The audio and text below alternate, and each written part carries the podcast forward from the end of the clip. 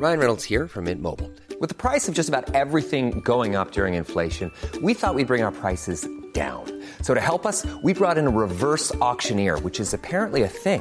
Mint Mobile unlimited premium wireless. Ready to get 30, 30, bit to get 30, bit to get 20, 20, 20, bit to get 20, 20, bit to get 15, 15, 15, 15 just 15 bucks a month. So, Give it a try at mintmobile.com slash switch. $45 upfront for three months plus taxes and fees. Promo for new customers for limited time. Unlimited more than 40 gigabytes per month. Slows. Full terms at mintmobile.com. Is your savings just sitting there? Well, put it to work. A premium online savings account from PenFed earns way more than the national average. So you can get your savings working on earning you a vacation, or a new kitchen, or that fancy exercise mirror. Apply at PenFed.org slash savings.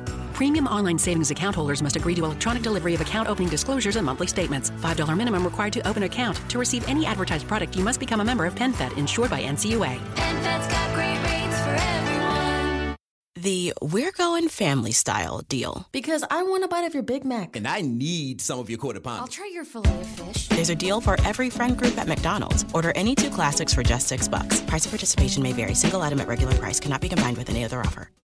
Obrock 365 dice confundir el Estado con la mafia es un tobogán de la misma pendiente que confundir la mafia con el Estado. No, no tiene por qué. Es decir, toda mafia no es necesariamente un Estado, pero todo Estado puede ser una mafia. Aquí permitidme de todas formas diferenciar entre Estado y comunidad política.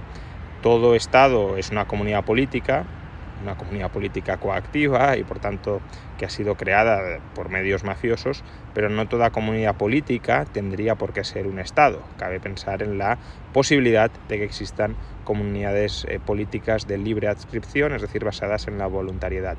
En este sentido, un Estado, como digo, no es más que históricamente un grupo mafioso que se ha convertido en dominante dentro de un territorio que ha sometido, que ha sojuzgado a su población, incluso diría que le ha lavado el cerebro a la población para que ésta muestre obediencia hacia las directrices de, esa mafia dominante, porque al final, si la mafia solo gobierna con fuerza bruta, eso es tremendamente ineficiente y, y tremendamente caro. Eh, para que una mafia eh, pueda parasitar sostenidamente a una población durante largos periodos de tiempo, durante siglos, es necesario un cierto consentimiento, al menos de una mayoría, no de la totalidad, de una mayoría de la población, para, para ser parasitados, ¿no? para evitar resistirse a, ese parasitismo por parte de la mafia dominante.